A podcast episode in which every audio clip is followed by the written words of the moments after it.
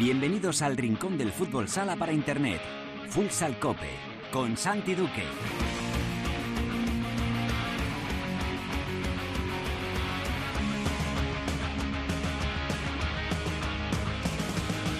Hola, ¿qué tal? Bienvenidos a Futsal Cope, la casa del fútbol sala en cope.es.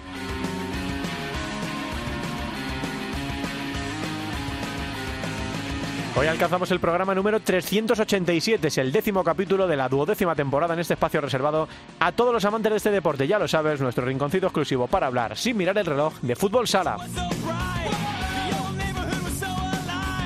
Son días intensos con jornada intersemanal que nos deja un empate en un partido trepidante entre Barça e Inter. En otro de los grandes encuentros de la jornada, Levante se imponía Jaén tras la eliminación, recuerden, de los granotas en la UEFA Futsal Champions League en la ronda élite. Hablamos ya con el entrenador del equipo valenciano, con Diego Ríos. En la tertulia vamos a analizar la jornada, la ronda élite de la Champions y una nueva lista de Fede Vidal. Ya cada vez queda menos tiempo para el europeo. Lo vamos a hacer todo con la ayuda de Cancho Rodríguez Navia de Gol y de José Miguel Farto de 5radio.com. En Futsaleros por el Mundo, la directora Sendin nos lleva hasta Italia para hablar con el jugador de Sandro Abate, Alex Yepes. Y acabaremos el programa repasando lo ocurrido en la primera división femenina con Albada y en la segunda división masculina. Todo como siempre con la mejor música, la que selecciona para Futsal Cope nuestro DJ particular, el productor del programa El Gran, Javi Jurado. Todo preparado para empezar con David en el control de sonido. Esto es Futsal Cope.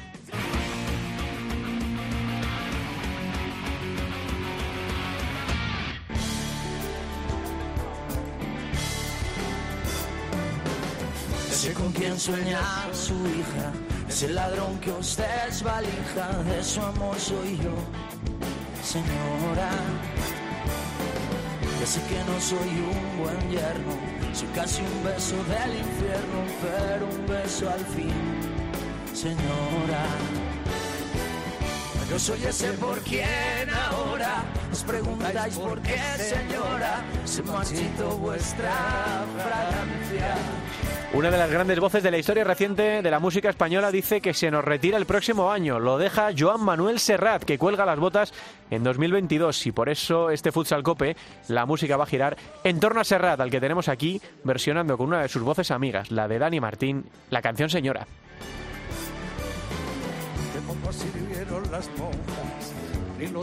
Bueno, como digo, son días muy intensos, semanas muy intensas en el fútbol sala español, porque venimos de la disputa de la ronda élite de la UEFA Futsal Champions League con dos representantes españoles, con el Barça, que alcanza una nueva Final Four, y con Levante, que debutaba en la competición y que se quedó a las puertas de jugar esa final a cuatro por decidir quién es el rey de Europa en esta temporada. Lo peleó hasta el final contra Benfica, que a priori y al final fue el equipo con el que tenía que jugarse el pase el conjunto valenciano, pero no pudo. Y eso sí, después de la resaca de la competición europea, ayer sacó adelante un partido muy complicado frente a Jaén para acercarse a esos puestos de la Copa de España en un inicio también complicado para el cuadro granota por todo lo que está, por lo que está pasando. Eh, tenemos ya en comunicación con su entrenador, con Diego Ríos. Hola, mister, ¿qué tal? Muy buenas tardes. Hola, buenas tardes. Bueno, qué semanas tan intensas, ¿no? Eh, Diego, tan, tan complicadas también por un inicio de liga eh, difícil. Eh, no sé si lo esperabas, tener estas dificultades en la situación clasificatoria por, por la disputa de la Champions League, por la, la salida de jugadores importantes, porque no ha habido refuerzos eh, quizá a la altura de los jugadores que se han ido. No sé si esperabas estar, Diego, en una situación así a estas alturas del campeonato.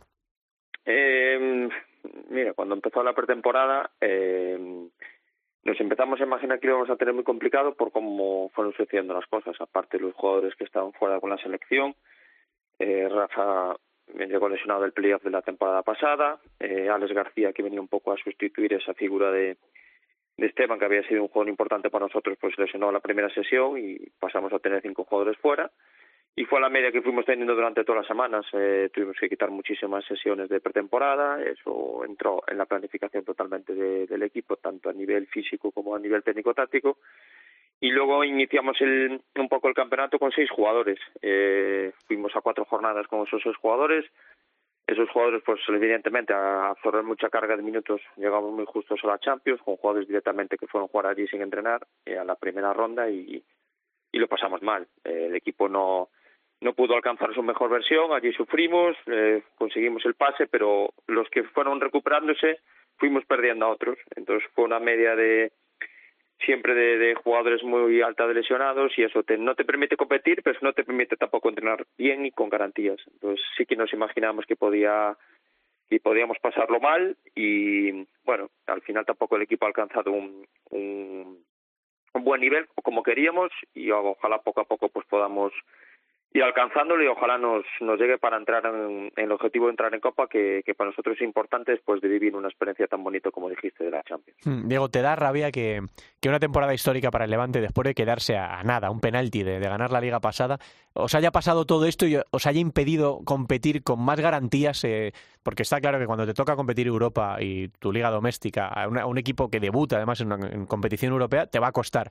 Pero con todo esto que me has explicado que os ha pasado, te, cuesta mucho más. ¿Te da rabia que haya pasado todo esto así? ¿Crees que de otra forma podríais haber competido con mayores garantías? No te digo la Elite Round, ¿eh? que yo creo que, que yo creo que Levante ha cubierto una buena competición y se ha quedado a las puertas contra uno de los favoritos, ¿no? Pero digo en la liga en general, que podíais haberlo disfrutado más habiéndose dado de otra manera. Hay que ser autocríticos. Al final, mm, el equipo tampoco ha alcanzado un nivel bueno y eso el máximo responsable soy yo a día de hoy y eso hay que asumirlo evidentemente ha habido muchas circunstancias como, como estamos contando y da rabia porque un poco por lo que dices tú, porque era una temporada que, que teníamos que disfrutar. Eh, a mí me hubiera gustado, evidentemente, competir Champions con, a un nivel superior, porque hubiéramos tenido más opciones. Estoy muy contento como disputamos ese último partido con Benfica. Esa es la, idea de lo que nos gusta de Levante. Ese fue el Levante más parecido al de la temporada pasada, ante un rival en su pista, jugándonos, jugándonos tanto. Un, fue una experiencia brutal la Champions, pero entiéndeme bien, la Champions nos desvió muchísimo de, de, la perspectiva de lo que necesitamos en Liga y de que mm, del desgaste que produce jugar seis partidos al final en, esas dos semanas. Eh, ha sido un desgaste increíble y eso no nos ha permitido tampoco estar eh, como teníamos que estar de manera más regular en, en liga, eh, exceptuando esos partidos que íbamos con muchísimas más bajas, creo que que tanto el partido de Santa Coloma ganando 1-3 en la segunda parte como el partido de Xota que iba ganando 0-1 y, que encima Xota que está haciendo un año extraordinario pero tenía dos bajas importantes pues ese partido teníamos que teníamos que haberlo sacado para estar con más tranquilidad hoy en día en la clasificación y para no estar apurados como vamos a estar en esta en esta parte final de, primera vuelta porque para nosotros entrar en Copa tenemos que tenemos que entrar sí o sí. Hmm. Háblame, Diego, de la, de la Elite Round. Eh, esa primera derrota contra Uraga nos deja muy tocados de cara a lo que iba a venir. Ya sabíamos que iba a ser un duelo, o parecía que iba a ser un duelo contra Benfica, y no os quitó opciones, porque habiendo ganado a Benfica, podíais haber alcanzado la, Final Four. Pero de primeras entras en la competición en un ambiente eh, sensacional, como, como la cancha de, de Benfica, eh, con rivales eh, importantes, en, un, en una competición que, que solo de por sí verla desde fuera ya apetece jugar, y pierdes el primer partido. ¿Qué supone eso para el desarrollo del resto de la fase? Mira, en ese partido eh, yo creo que no estuvimos un buen nivel en la primera parte. Ellos metieron muchísimo ritmo al partido y nosotros no, no entramos del todo como teníamos que entrar en el partido. Eh, sabíamos que sacando uno de los dos partidos tendríamos nuestras opciones el sábado, pero eh, el partido lo manejamos muy bien en la segunda parte. Eh, fuimos capaces luego de remontarlo, de ponernos por delante.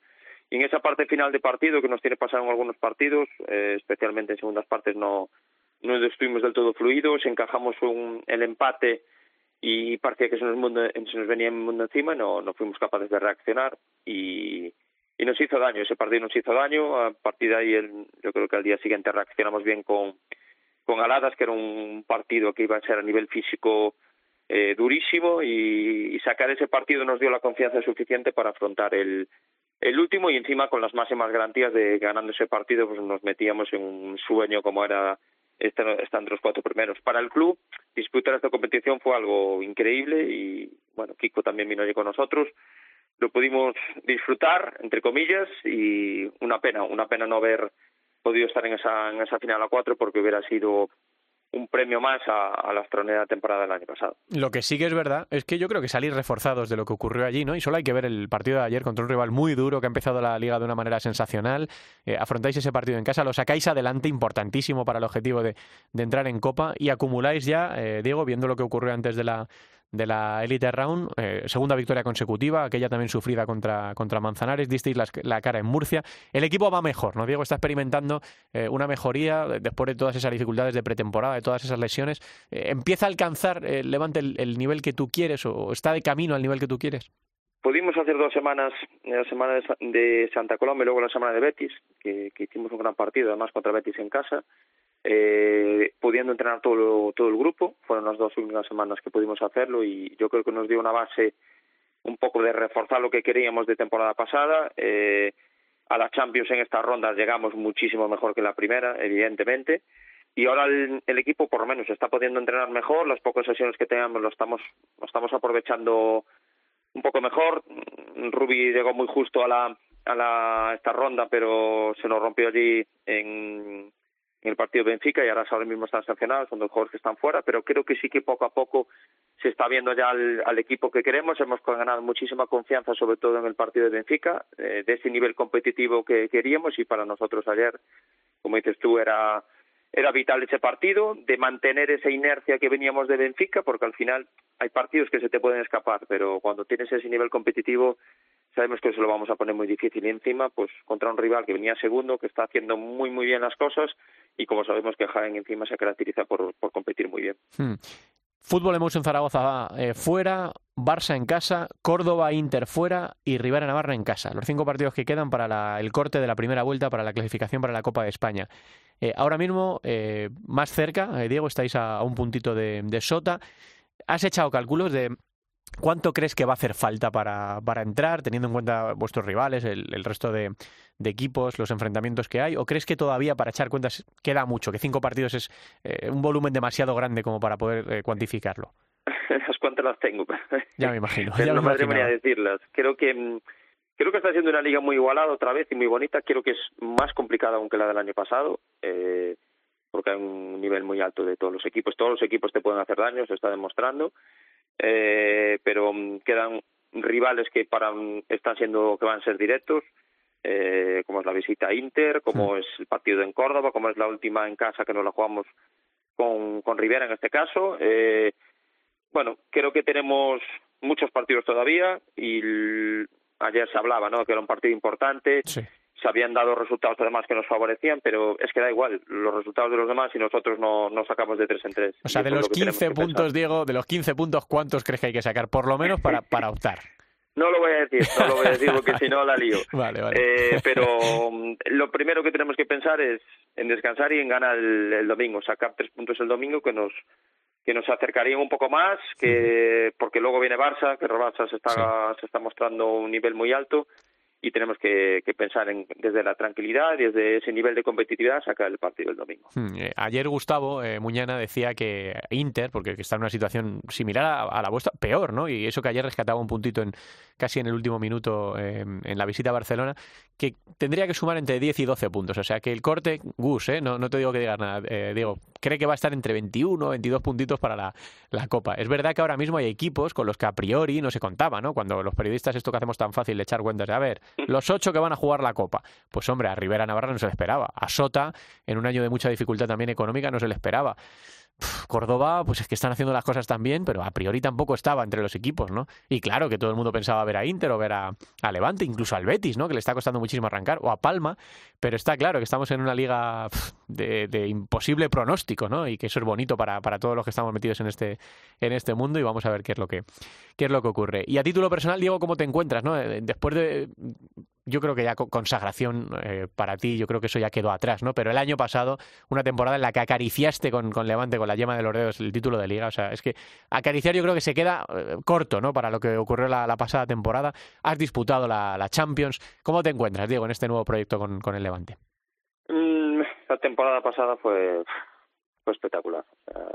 Mm, ya tenía esta sensación en pretemporada, lo teníamos comentado, me había llamado incluso y decía que tenía muy buenas sensaciones en esa pretemporada, porque habíamos hecho nueve semanas todos juntos y se había hecho larga, pero generamos una base para el equipo que, que, que, con, con muchísima hambre lo veía y, y no quería que se acabara la temporada, la verdad. hicimos una parte final del campeonato peor, porque nos costó llegar a ese final de temporada, pero luego nos volvimos a enchufar en el en el playoff, como tú dices, y bueno, al final estar entre los cuatro mejores en todas las competiciones eh, fue, fue muy bonito. Eh, creo que esas expectativas nos, nos pudo hacer un poco de daño con respecto a esta temporada, como a lo mejor le pasó a Valdepeñas el, el año pasado o al propio Jaén después de ganar aquella copa. Eh, pero bueno, estamos con muchísima ilusión, con muchas ganas de, de estar en los eventos importantes, porque al final cuando te metas, si te metes en una copa, si te metes en una Final Four de Copa del Rey o en el propio playoff, nosotros sabemos que vamos a ser un equipo muy peligroso. Ahí eh,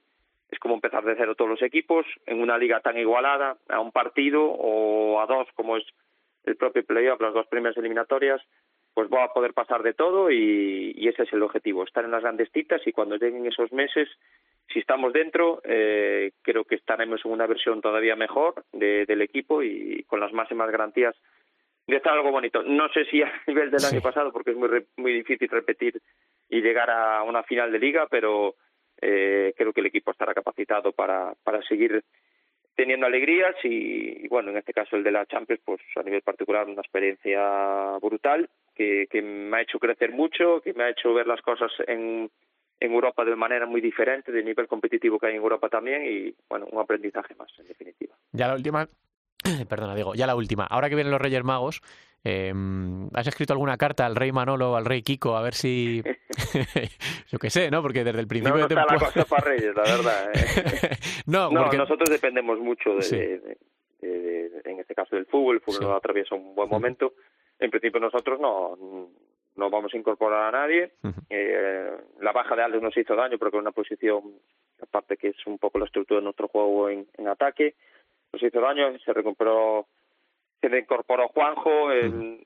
que poco a poco nos tiene que ir dando, es, evidentemente viene de una división inferior y le, le, va a costar coger ritmo y también se lesionó y, y nada, en principio nosotros no, no haremos ningún movimiento, ojalá, ojalá viniera al final el Rey Mago nos regalara algo, pero el club eh, tiene a nivel económico tiene muy bien establecido lo, lo que quiere, nunca va a pasar de ahí y, y no lo va a hacer ahora tampoco en diciembre. No perdimos los papeles jugando Champions, eh, no los va a perder ahora en, en, en diciembre. El esfuerzo a lo mejor se podía haber hecho en, en verano, pero estaba trazado de esta manera y, y no lo no se van a mover ahora. Eh, creo que es tendría que pasar algo muy raro para que llegara ese regalo, como tú dices. Bueno, pues estoy seguro de que vais a ser capaces de, de competir con, con, lo que tenéis, eh, tocando madera y que no haya más lesiones ni más ni más sustos y que vamos a disfrutar del, del Levante esta temporada. No sé, que al nivel de la pasada temporada que es estratosférico, ¿no? Pero, pero sí ahí metido en las peleas por, por estar entre los mejores. Diego, que un placer como siempre charlar un ratito contigo. Yo no sé si ya se puede decir, ¿no? 9 de diciembre, felices fiestas y todo eso, pero bueno, en avanzada, en avanzada, que vaya fenomenal la, el final de año y que sea un, un 2022 muy bueno para, para ti y para tu familia. Un abrazo muy grande, Diego. Nada, muchas gracias a vosotros y felices fiestas para todos. Diego Ríos, el técnico del Levante Unión Deportiva, que ayer consiguió ganar a Jaén en un partido muy importante para esa pelea por la Copa de España y que estuvo acariciando la disputa de la Final Four, terminó cayendo frente al Benfica. Es la última canción, van a dar la luz, fin del hechizo, salgo afuera y bajo el sol hay cadáveres exquisitos y sé que todos quieren llegar a Edén.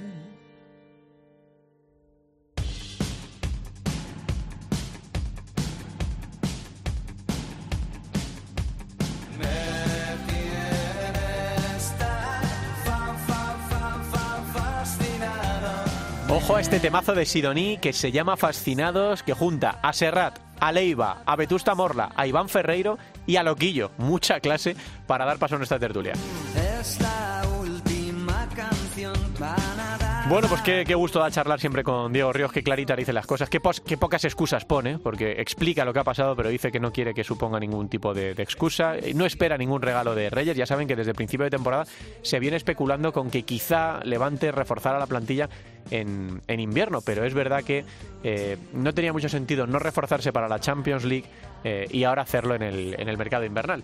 Así que, bueno, pues de momento parece que se va a quedar Levante como está y a ver si puede eh, finalmente meterse en esa clasificación para la, para la Copa de España. Creo que ya está por ahí nuestro tertuliano, no, no le veo yo mucho últimamente, ni hablo mucho con él.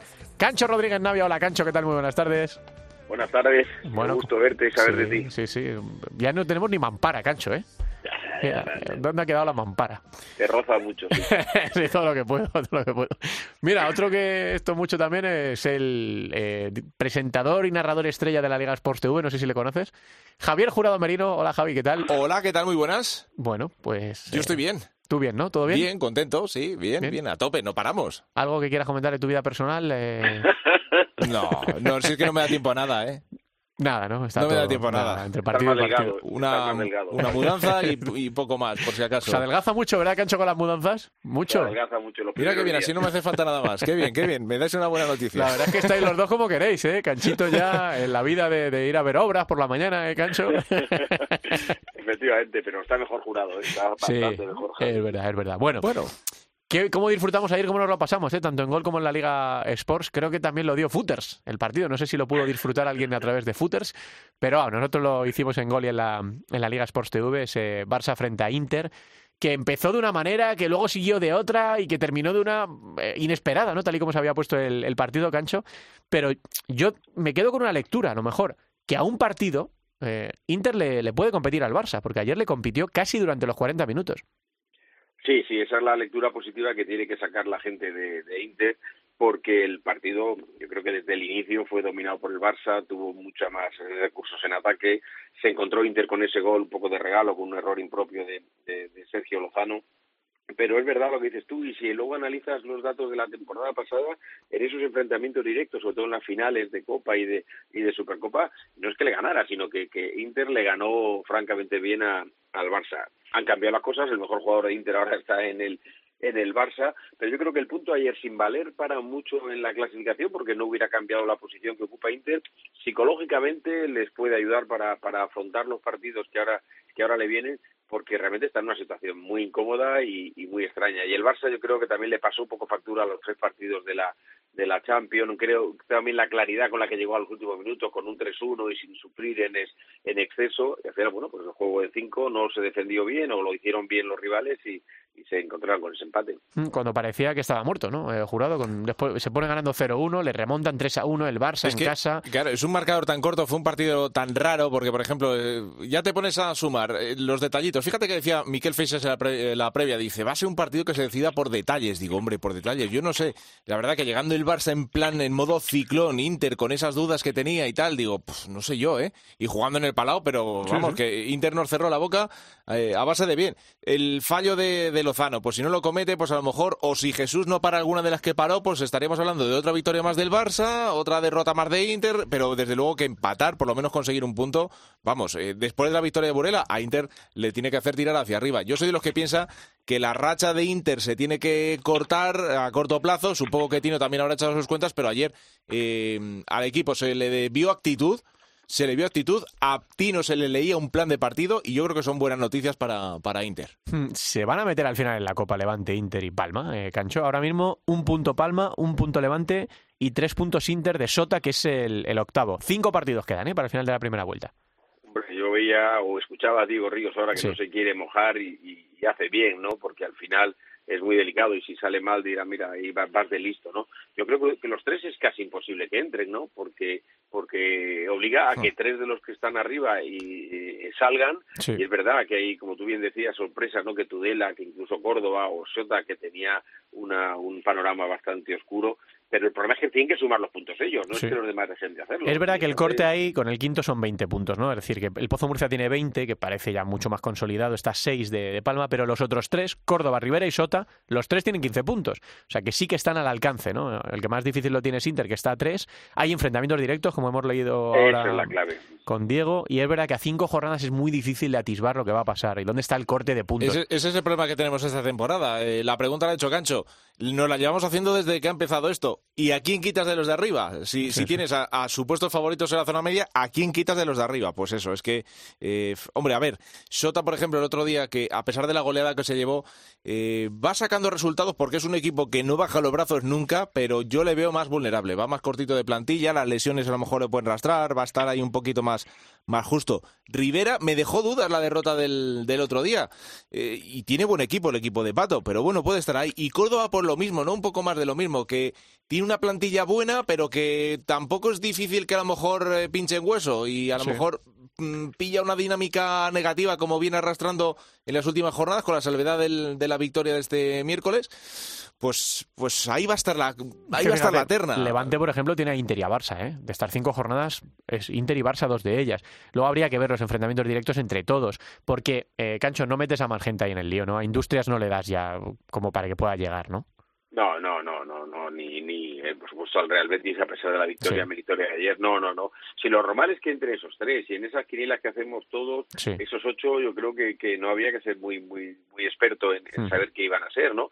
Pero el problema es que Sota y Rivera, sobre todo, eh, están haciendo muy bien las cosas para, para el potencial que tenían deportivo, para los fichajes, sobre todo para las bajas, más que para los fichajes, y Palma, Levante e Inter no están haciendo los deberes. Entonces, claro, cuando se junta esas dos circunstancias en tan poco espacio de tiempo y con tanta eh, premura, sucede lo que está sucediendo, que ahora mismo si Inter no gana el próximo partido, los dos próximos partidos, empiezas a dudar y cuando empiezan las dudas, cuando empiezas a encontrarte en ese tipo de situaciones, y es que además no están jugando bien, estos tres equipos, Palma, eh, Levante e Inter, no están jugando bien, es decir, eh, tú decías ayer que que bueno, que es meritorio el, em, el, empate con el Barça, sí, pero pero fíjate, el fútbol hemos sido Zaragoza solo ha ganado un partido en toda la temporada, está abajo de todo y le ha ganado a Inter, ¿no? Entonces esas cosas reflejan, la clasificación no suele ser muy tramposa. Es que ahora a día de hoy, de esos tres, el que peores sensaciones me, me genera es Palma, porque eh, viene de perder y además viene de ganar una victoria sobre la bocina.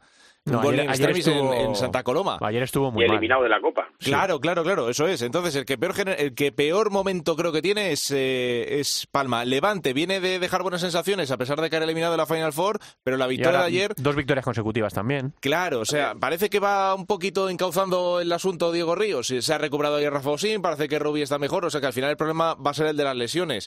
Eh, bueno, pues, pues eh, desde luego que sí, o sea, no hay motivo para pensar que haya por ahí otra cosa. Pero fíjate, Palma es un buen ¿eh? No, no, lo de Palma es que cuántas jornadas hace que estamos esperando la reacción de Palma. Palma empezó ganando y, ya la primera jornada te dice, aquí estamos candidatos a todo, dando un paso al frente con un equipazo, porque hemos fichado más gente arriba, tenemos gente para, eh, para desbordar, tenemos lo que teníamos el año pasado, pero mejorado.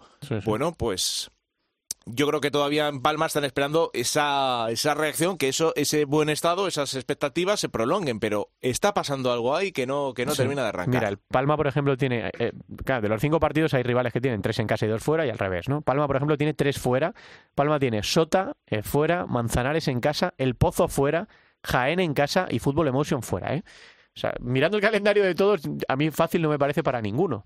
Pero bueno, vamos a ver qué es lo que pasa en este sprint final para la Copa de España, que por cierto lo decíamos ayer, eh, porque nos preguntaban. no tenemos ni idea de la sede. No hay sede, no. Eh, la fecha sí que la publicó la Real Federación Española de Fútbol. Creo que era, no sé si es 31 de marzo en adelante, no, no recuerdo muy bien el calendario. Eh, pero no, no hay sede de momento. Y bueno, pues ya llama un poco la atención, la verdad. Es bastante tarde como para que todavía no haya sede eh, de la Copa de España. Sí, creo que es 31 de marzo en adelante. Eh, 31 de marzo es jueves, eso es. 31, 1, 2 y 3 es la fecha elegida para la disputa de la Copa. No sé si la federación ya lo tendrá cerrado, pero la gente necesita saber. Ayer me escribía un, oyente habitual y me decía, es que yo no me pierdo ninguna copa, no puedo ir evidentemente a la de la pandemia, pero quiero ir a esta y necesito saber ya cuándo va a ser, o sea, dónde va a ser, cuándo salen las entradas a la venta, bueno, pues etcétera. Así que a ver si se ponen las pilas ya los señores de la Federación Española de Fútbol y consiguen eh, publicar dónde va a ser, cuándo van a salir a la venta las entradas, cuándo va a ser el sorteo, ¿no? Cancho, todas esas cosas, ¿no? Bueno, es que, eh, bueno, yo decía que a mí me parece un poco falta de respeto y yo no sé si en esta, en esta lucha que hablamos y que llevamos tantos estos últimos años, yo no yo ni siquiera empiezo a pensar que sea mala fe, es decir, empiezo a pensar que es más incompetencia y falta de cariño, nada más. Es decir, la Federación de Fútbol es Federación de Fútbol y este tipo de, problemas eh, son secundarios, ¿no? Entonces es verdad que hay un comité, hay mucha gente trabajando, incluso a lo mejor demasiada gente trabajando, pero el aficionado al final y el espectador eh, no están recibiendo todo ese, ese trabajo o esas gestiones que se están haciendo y está despistado. Y la Copa que había sido el evento más importante del fútbol sala mundial, te diría, porque que habéis estado de muchas, venían de todo el mundo, porque era un poco el, la concentración ¿no? de, del fútbol sala, y de repente ahora mismo se ha convertido casi en, algo clandestino. ¿no? creo que el fútbol sala no, no, no nos merecemos esta, esta situación y espero que en los próximos días nos digan que sea una sede y que sea una sede a la altura de lo que es esta competición. Lo que, quería, lo que queréis decir, chicos, para por cerrar, ya, ya sé que han pasado unos días, de la Elite Round, ¿no? De esa clasificación del Barça, eh, Ju, y de la eliminación de Levante que vivisteis en la Liga Sports. Lo, lo del Barça, pues eso, es que el Barça juega en otra liga, es una maravilla. El y aún así que tiene. sufrió, ¿eh? Por ejemplo, le tuvo que Sí. levantar el partido tres veces a Jale Goik y bueno, pues tuvo que, que Pero lucharlo. bueno, un sufrimiento controlado, ¿no? Sí, De alguna manera. sí. Pues eh, ayer, por ejemplo, no salió porque ya venías cansado, pero, jolín, es que la entrevista que, que dio aquí, por ejemplo, Jesús Velasco, Sí. lo explicó de una forma tan sencilla. Dice, yo llegué con una propuesta al vestuario y has ido a dar con la tecla y ha funcionado. Esa maquinaria está funcionando. Ahora, hace falta ver si, bueno, ya a medida que pase la temporada, si consiguen aguantar todos ese ritmo. Eh, muchos jugadores internacionales que tendrán que que ausentarse en las próximas ventanas, sobre todo ya con vistas a la Eurocopa. Bueno, pues ese tipo de cosas. Si aguanta el, si aguanta el físico, el Barça es candidato absolutamente a todos, o sea que no, no me extraña. Y lo de Levante, pues una pena, porque cumplió, eh, murió con las botas puestas. El primer objetivo era llegar con vida el último partido, ocurrió y además eh, supo mantener una actitud muy correcta, muy elegante ante el Benfica. O sea que eh, para mí, chapó el equipo de Diego Ríos cómo ha afrontado esta ronda élite. Cancho.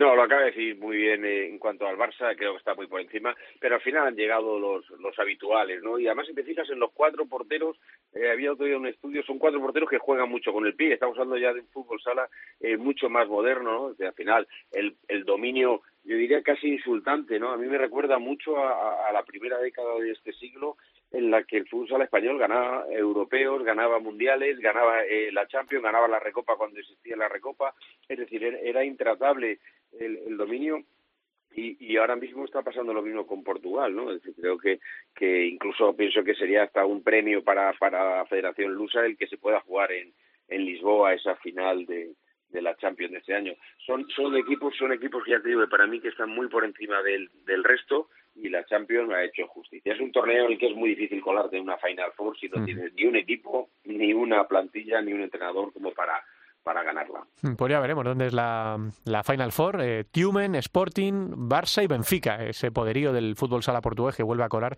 a dos representantes en la, en la gran final. Y ojo, Tumen también, eh, que se cargó a Kaira Dalmati y al ACCS de París. Es verdad que el ACC es bueno, pues unas condiciones rarísimas porque está jugando en la segunda división.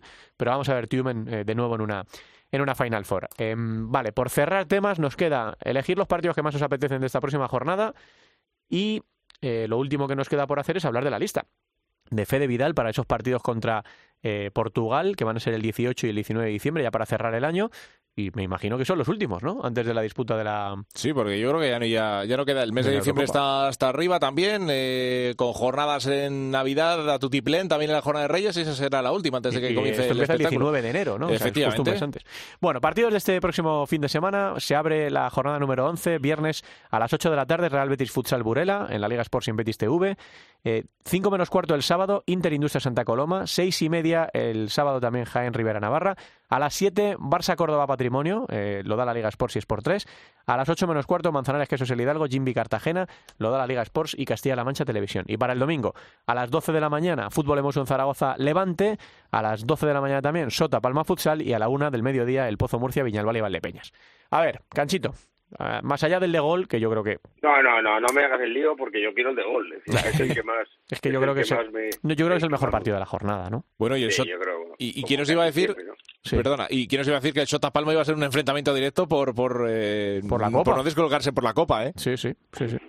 Hay partidos Sí, a mí me gusta mucho ese Shota Palma también porque quiero ver que eh, si la reacción de Palma que ya no se puede hacer esperar, es decir, ya estamos entrando en una situación en la que ya no se trata solo por la Copa, no, se trata de, de un poco de cara a, a todo ese despliegue que hace Palma social, deportivo, económico, incluso el que tenga un retorno. Creo que tiene una plantilla, ayer lo pudimos ver, verdad que Núñez y e Igor no estaban, pero la plantilla no puede no puede no hacer un gol. Es que es que Sí. no nos quedemos con la derrota, es que no creo que en su campo, en su pabellón, con su público no ha sido capaz de hacer un gol y no me vale lo de Nico Sarmiento, es verdad que estuvo francamente bien, pero Palma hay, hay que pedirle y exigirle eh, algo más, ¿no? Por eso también me quedo con ese partido, porque es un poco también el termómetro para Sota, ¿no? Porque es verdad que nos ha sorprendido a todos, pero yo no le hubiera metido nunca en esta temporada entre los ocho primeros. Vamos a ver si el, este fin de semana lo refrenda o realmente pues eh, responde a lo que teníamos pensado. La verdad es que va muy necesitado a ese partido, como Inter en la visita de Industria Santa Coloma, con, con la leyenda en el banquillo. Vamos a ver qué pasa con Industrias que parece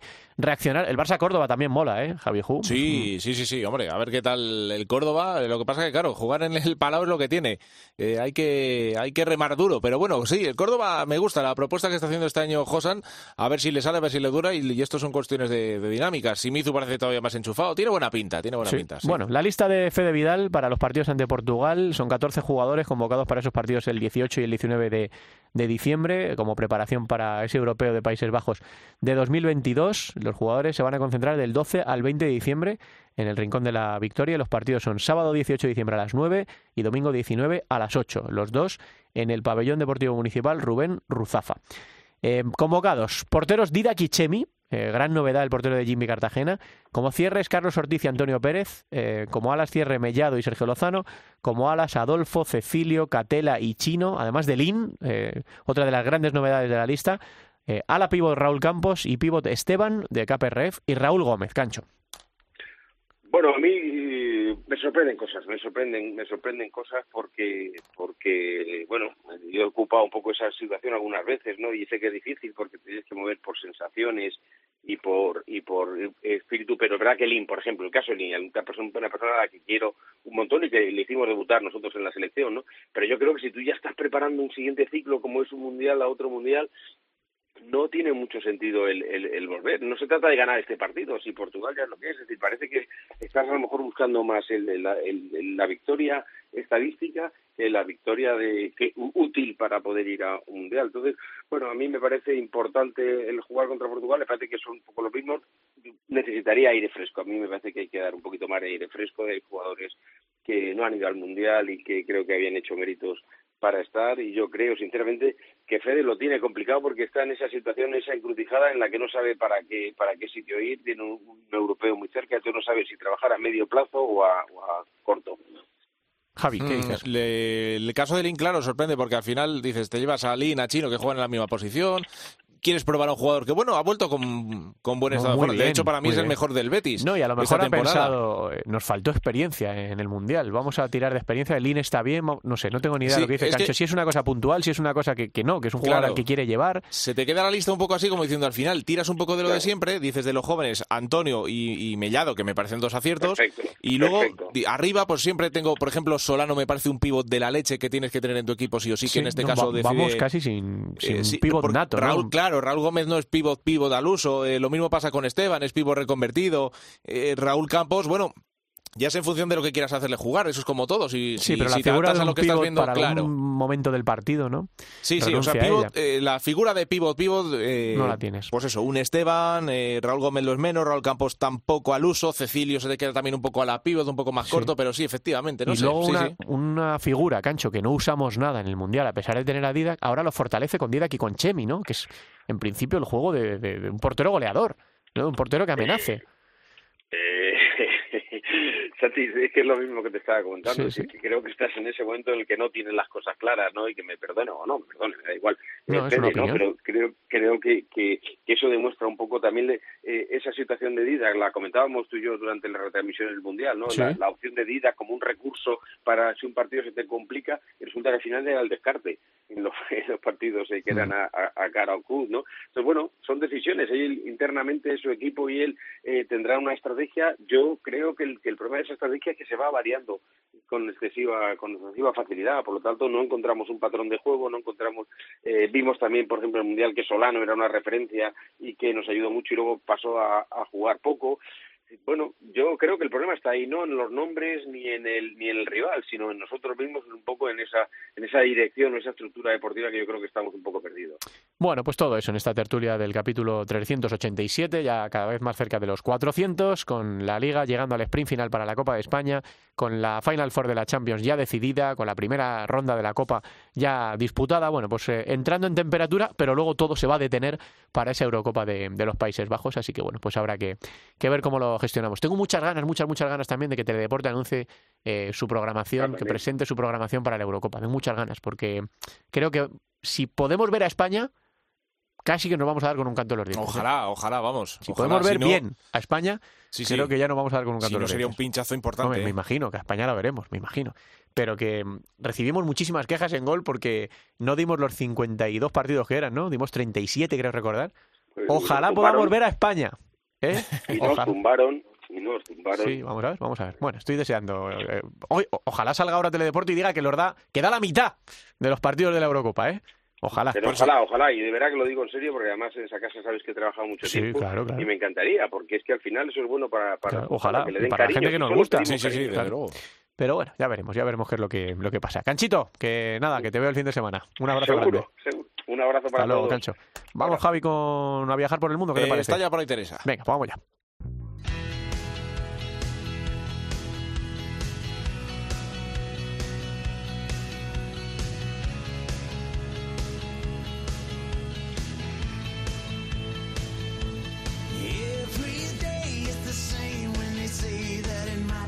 Sintonía de futsaleros por el mundo porque nos vamos de viaje con uno de nuestros futsaleros preferidos. Nos da pena no tenerle en la Liga Nacional de Fútbol Sala, pero nos encanta hablar con él. Directora Sendin Teresa, ¿qué tal? Muy buenas tardes.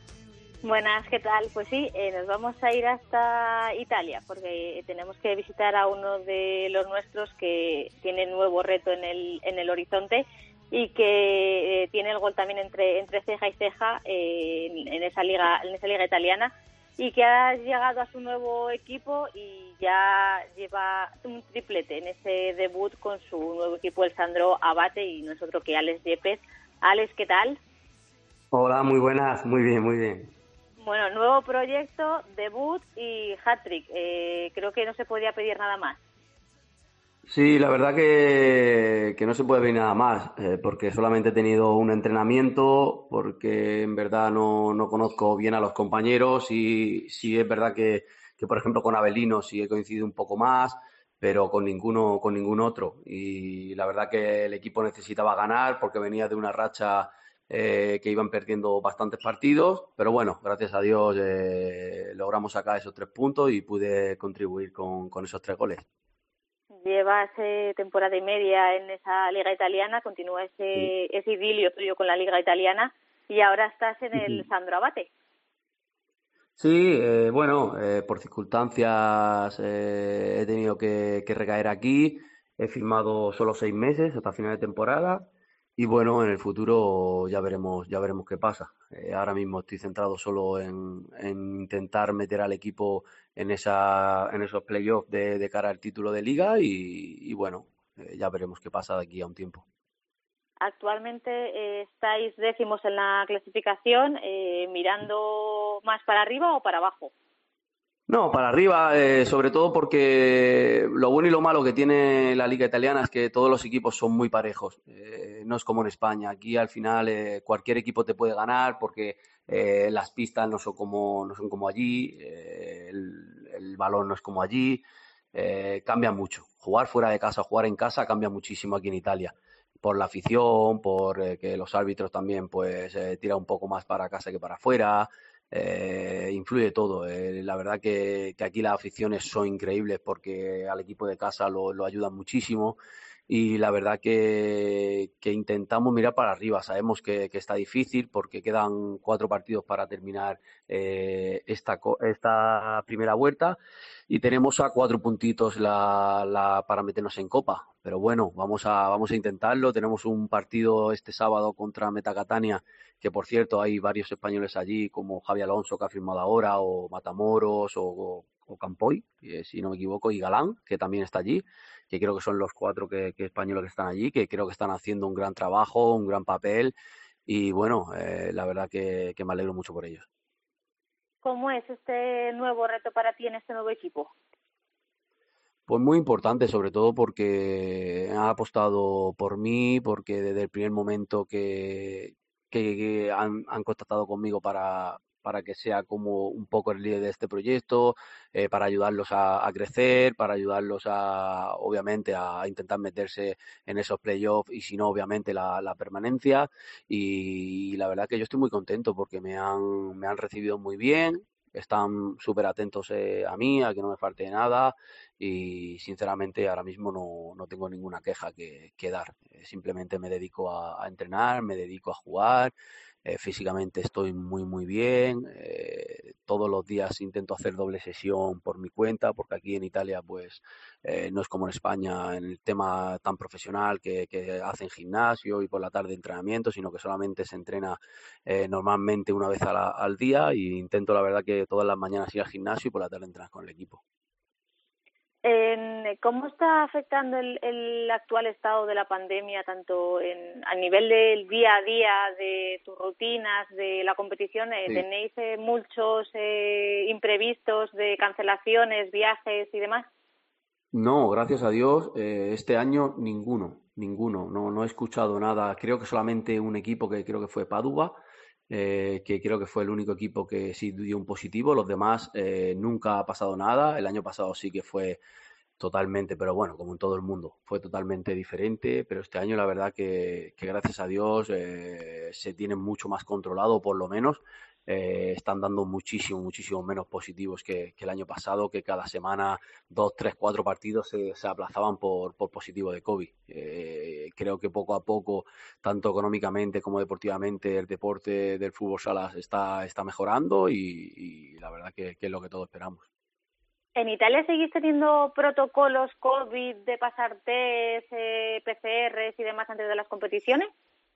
No, este año, el, obviamente, el que no tiene la vacuna puesta, sí, tiene que hacerse PCR eh, para, para jugar, y el que tiene la vacuna puesta tiene que ir con el pasaporte COVID, por supuesto, eh, enseñarlo todo antes del partido, hay que llevar la mascarilla, te toman la temperatura, todo eso sí, es decir, antes de entrar al pabellón te toman todo siempre la temperatura, te hacen dar el eh, eh, perdón, el pasaporte COVID y en ese sentido sí lo llevan muy a rajatabla, es decir, no son que entras al pabellón como antes, que no, no, no, es decir, tiene sus cosas, pero no hace falta ya como el año pasado que tenías que hacerte siempre la, PCR.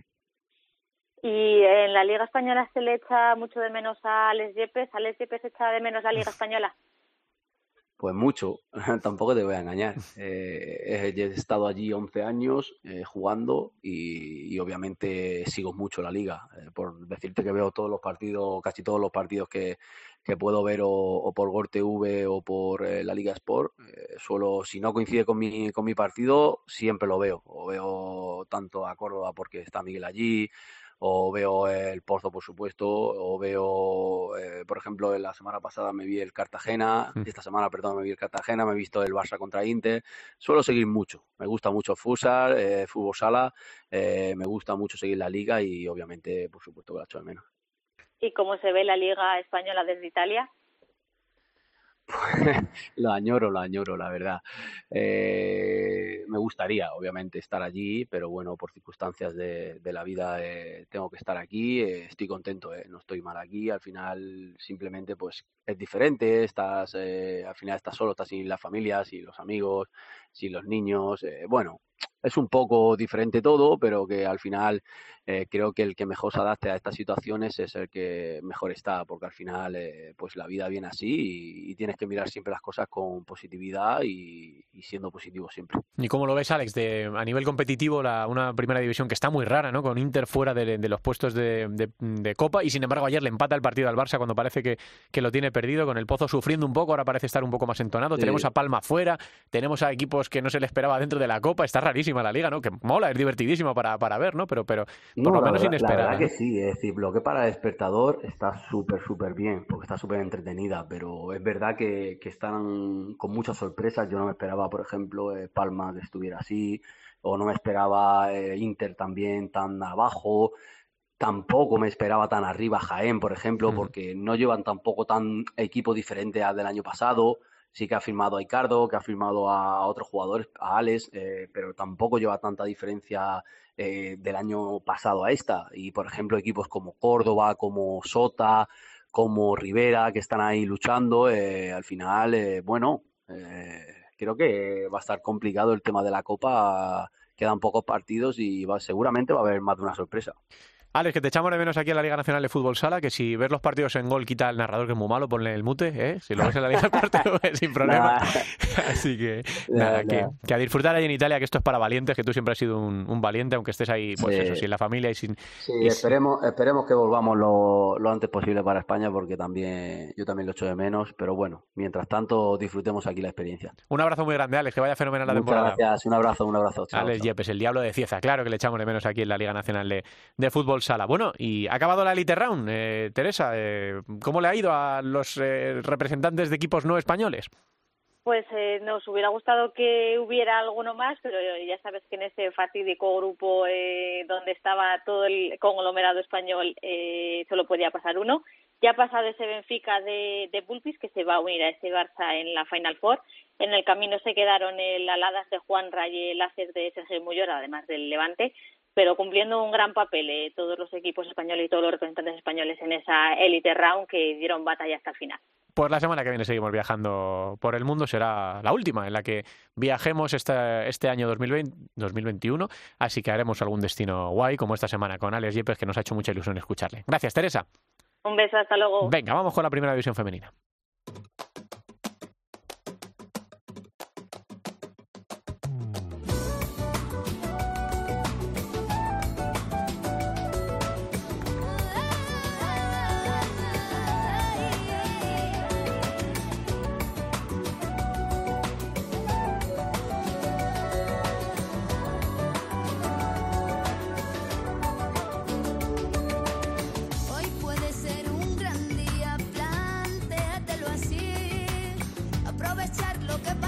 En uno de los muchos tributos que se le han hecho a Joan Manuel Serrat hemos elegido esta versión preciosa de Chambao de Hoy puede ser un gran día y de días grandes porque se le ocurra mucho, ahora anda por ahí entre el barro eh, con la farinato, está nuestra Albada que ya está pinchada al otro lado del teléfono entre clase y clase para contarnos cómo van las cosas en el fútbol sala femenino que hay un montón de actualidad. Hola Alba, ¿qué tal? Muy buenas.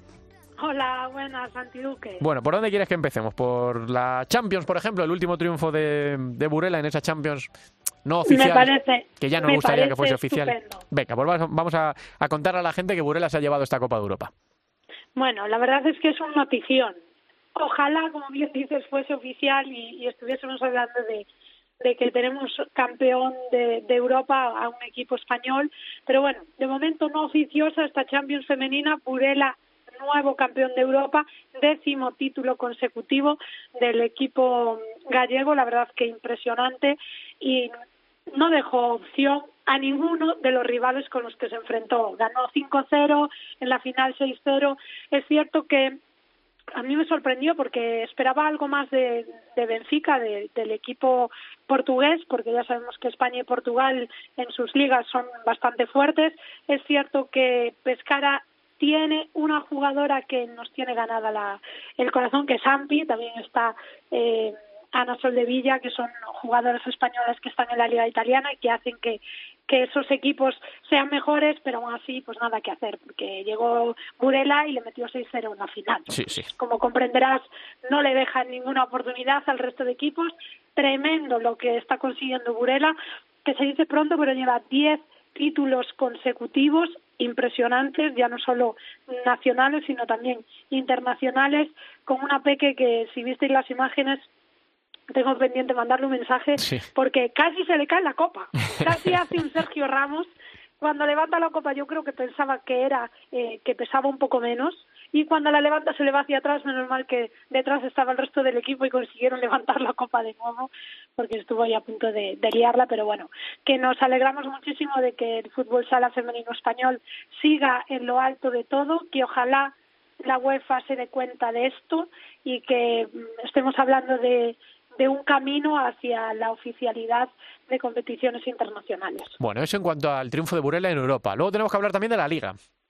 Bueno, porque la liga es cierto que eh, yo no sé si Peque está todavía eh, en vida porque lleva ocho partidos en diez días, impresionante. Hablamos con ella justo antes de, de ese partido de, de la selección contra Portugal. Han jugado dos partidos de liga, han jugado toda esta competición europea. Ayer eh, jugaron también Copa de- del Rey, pero de la liga tuvieron un partido aplazado que consiguieron ganar 4-0.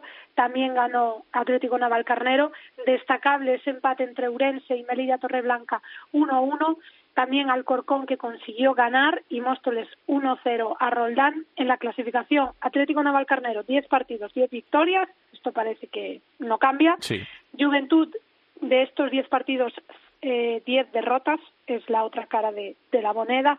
En el medio, mucha igualdad. Burela sigue segundo, Móstoles tercero, cuarto Alcorcón, que serían los cuatro equipos que jugasen esa, eh, ese playoff por el título de liga. De momento, como decimos, Atlético, Navalcarnero, Burela, Móstoles y Alcorcón. Mucho por decidir. Hay mucha igualdad en la parte media. Si un equipo se eh, despista entra en puestos de descenso, así que eh, muy emocionante la liga, quitando a que Futsi siga lo suyo, 10 victorias, 10 partidos, y Juventud es un recién ascendido que de momento no ha conseguido sumar ningún punto. Y por si esto fuera poco, en la actualidad del fútbol sala femenino, eh, tenemos también Copa de la Reina. Pues sí, Copa de la Reina, por fin eh, ya hay eh, decididos los octavos de final. Han pasado los equipos de primera división, menos ha habido alguna sorpresa, como es esa derrota de Peñas Plugues frente a la Concordia y también la derrota de Móstoles en penaltis eh, frente a Desguaces París La Algaida. Así que, de momento, eh, todos los equipos favoritos consiguieron pasar de ronda a octavos, así que veremos unos octavos con equipos prácticamente de primera división, con estas sorpresas, sobre todo la de Móstoles, que no era esperado, porque en la clasificación está en tercera posición, está haciendo una buena temporada, pero la Copa de la Reina no se le ha dado bien. Bueno, pues todo eso en la actualidad del fútbol sala femenino que nos cuenta Alba Da. Eh, ¿Estás terminando bien el año, Alba? ¿Te encuentras bien? ¿Todo en orden? de momento todo en orden, ya sabéis que eh, corriendo de un lado para otro, pero como soy yo. Pero mm. por suerte estamos bien. Bueno, pues te mandamos un beso muy grande y a ver si podemos eh, vernos, ¿eh? ¿eh? Que está la cosa difícil, está la cosa difícil últimamente. Que ya toca, sí, la verdad es que no sé cuándo, porque dices, venga, que esto mejora, vamos a vernos, vamos a hacer un futsal cope presencial, vamos a reencontrarnos y al día siguiente otra vez esto sube, no sé. Pero bueno, habrá que volver un poco a la vida con precaución y, y con mucha constancia. Claro que sí. Un abrazo grande, Alba. Un abrazo. Nos queda la segunda división.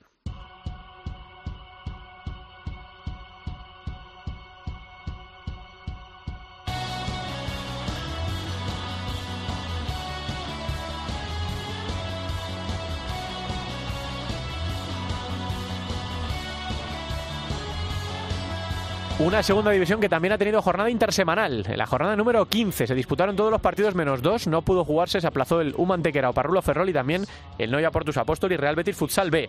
Se jugaron Unión África Ceutí 4, Visit Calviedro Val 3, Bisontes Castellón 1, Alcira 2, Full Energía Zaragoza 4, Leganés 4, Inter B 5, Talavera 3, Elegio Futsal 1, Peñíscola 5, Atlético Mengíbar 10, Benavente 3 y Móstoles 3, Barça B 2. La clasificación ahora mismo en la segunda división disputadas ya estas jornadas está de la siguiente manera. Noya, a pesar de tener un partido menos, es líder con 37, segundo Peñíscola con 30, Alciras tercero con 26, Bisontes es cuarto con 24 y Full Energía Zaragoza es cuarto, es quinto, perdón, con 24. Por abajo, la salvación la marca el Visit Calvia Hidrobal, que tiene 17, y están en descenso, decimocuarto Mengibar con 17, decimoquinto Parrulo con 17, decimosexto Betis con 16, decimoséptimo Inter con 13 y el Leganés escolista con 11 puntos. Vamos a echar un vistazo también a los partidos que están por disputar en esta nueva jornada que se va a celebrar este fin de semana, jornada número 16.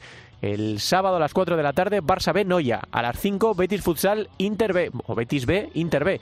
A las 5 también Visite Calviedro Val Móstoles. A las 6 Talavera Mengíbar. A las 7 dos partidos Leganés Bisóquer Mantequera y Alcira Unión África Ceutí. A las 7 y media Parrulo Ferrol elegido futsal y para el domingo 2 a las 12 Atlético Veramente Full Energía Zaragoza y a las 12 y media Bisontes de Castellón Peñíscola.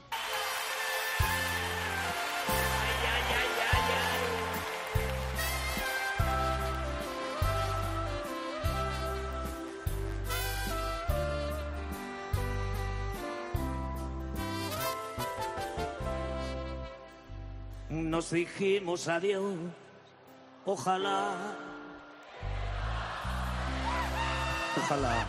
Una de las mejores cosas que le han podido ocurrir a la música española es juntar en directo a Sabina y a Serrat en aquella gira histórica que realizaron hace ya dos años, en 2019. Y nosotros vamos a cerrar con este y nos dieron las 10.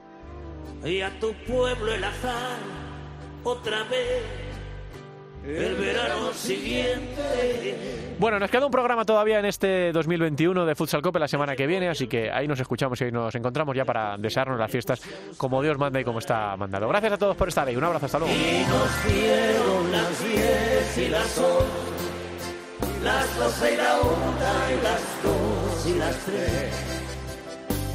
Y desnudos al anochecer nos encontró la luna. Y nos dieron las diez y las once, las doce y la una y las dos y las tres. Y desnudos al anochecer nos encontró la luna. No es que esté triste, Juan Manuel. Es que me acuerdo.